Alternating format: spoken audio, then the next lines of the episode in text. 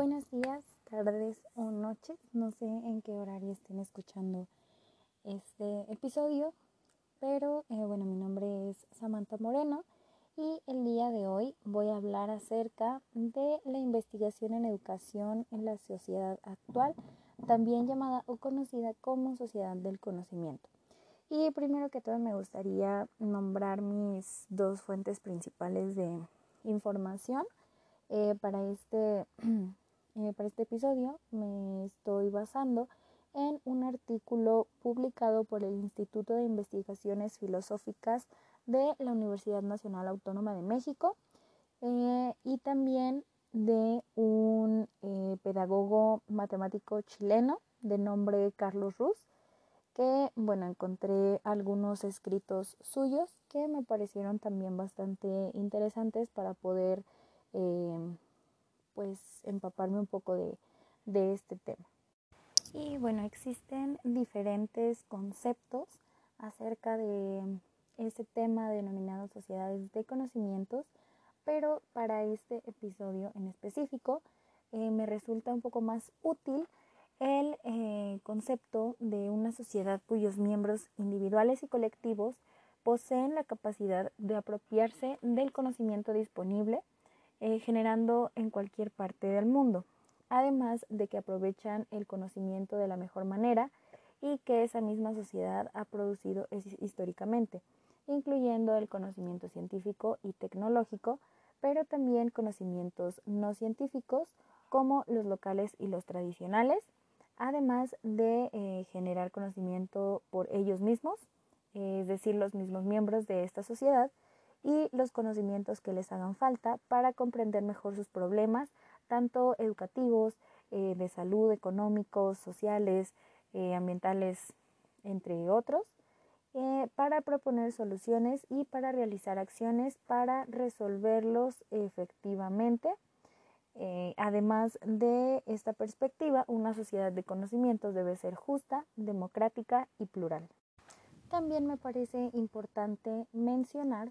que existen siete características esenciales que definen la sociedad del conocimiento, las cuales son el aumento de la información, aumento del conocimiento, desigualdad, transformación cultural, cambios a nivel de familia, individualismo y uso de las tecnologías de la información. Todas estas características poseen miradas y perspectivas diversas. Es importante que tengamos bien presente que la información no implica conocimiento y esto es un elemento relevante que tenemos que tener considerado. Esto quiere decir que la escuela y el profesor tienen eh, esta eh, responsabilidad, esta misión, por así decirlo, de establecer un puente de conexión entre la sociedad de la información de fines del siglo pasado y la sociedad del conocimiento del presente. Esta, mm, eh, esta misión, esta responsabilidad implica convertir una masa informe de información en conocimiento personal, crítico, selectivo y emancipador, apropiado a la forma en que cada cual percibe y siente al mundo. La sociedad del conocimiento pone como centro eh, a la educación como un pilar esencial para una nueva economía que se basará en el conocimiento, en la política, en la sociedad y en relaciones humanas. Las escuelas pasarán a ser la comunidad profesional del aprendizaje, en donde, como mencionábamos, los profesores tienen esta tarea de eh, interactuar entre ellos y con los demás, pasar a una cultura individual, a sistemas cooperativos diversos y multidisciplinarios. Este proceso de cambio educativo en el contexto de la sociedad del conocimiento establece dos dimensiones que se asocian entre sí, que son prácticas pedagógicas y evaluaciones de aprendizajes, las que eh, pues interactúan como comunidades de aprendizaje. Bueno, habiendo ya tocado un poquito este, la caracterización de la sociedad del conocimiento y ya introduciéndonos un poquito en este tema, eh, me gustaría eh, hablar sobre cuál es la importancia de la investigación en ciencia y tecnología en, pues en la actualidad. que un ejemplo muy claro eh, podríamos abarcar o tocar este tema de todo lo que, lo que nos trajo la pandemia. Que yo creo que sin la tecnología con la que contamos hoy en día, no, obviamente no hubiéramos podido llevar a cabo todo esto de, de las clases en línea, de trabajar muchas personas de manera remota desde sus casas, eh, porque tenemos estos avances que nos permiten eh, pues estar, digamos, en muchos lugares a la vez, ¿no? Que, que, te permiten en la mañana estar en el cuarto de tu casa y, y, tomar tus clases y en la tarde hacer esto que se conoce como home office. Es muy eh, importante que como sociedad sigamos fomentando este, mm, pues este apoyo a la investigación en la ciencia porque nos, nos favorece de muchas maneras y en este caso que fue pues lo que seguimos viviendo desafortunadamente con todo este tema de la pandemia, que no hubiera sido igual. Yo creo que sin, sin el apoyo de la tecnología y de todo lo que tenemos hoy en día, si, si así ya nos estábamos volviendo locos con el encierro y con la cuarentena y con todo este rollo, yo creo que hubiera sido peor, ¿no? Porque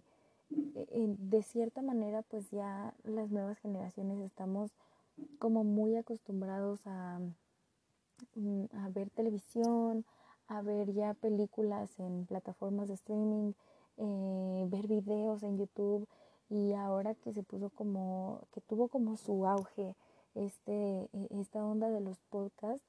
que a mí personalmente me gustan mucho y creo que son una manera en la que podemos estar un poquito más em, pues informados eh, y son pues cosas que van saliendo y que son eh,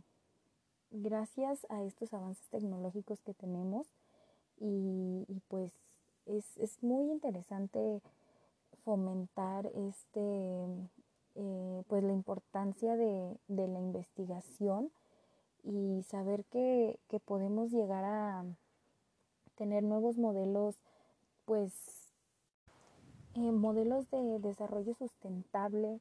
eh, así como está ocurriendo ya en, en países eh, del primer mundo como eh, Finlandia, Noruega, Australia, Canadá. Y que por otro lado, pues también me parece importante mencionar que pues tristemente no todos los países o no todo, todas las regiones tienen el acceso a esta facilidad de pues de programas de investigación o que estén en apoyo a a la investigación en, en, estos temas de ciencia y tecnología, porque sabemos que hay países en los que o no hay el presupuesto o las autoridades no, no le dan este apoyo que se necesita y es por eso que hay eh, regiones del mundo en las que están tan rezagados con, eh, no sé, cosas tan que a otros nos parecerían tan indispensables o, o tan eh, básicas tan necesarias. Y, y, y bueno, eh, pues ya para finalizar, para no alargarme mucho en mis pensamientos finales, me gustaría decir que para mí la importancia de la investigación en ciencia y tecnología es que eh, deberíamos como sociedad, y no solamente en un país, sino en todo el mundo, buscar eh, ya modelos de desarrollo sustentable porque tristemente eh, la tierra nos está pidiendo ya que paremos con, con todo esto de las talas y, desmedidas de árboles, las, eh, la explotación de recursos naturales, el desaprovechamiento de, de la poca agua dulce que existe en el planeta. Entonces yo creo que deberíamos fomentar más esta esta parte para poder tener algo bueno que ofrecerle a nuestras nuevas y futuras generaciones.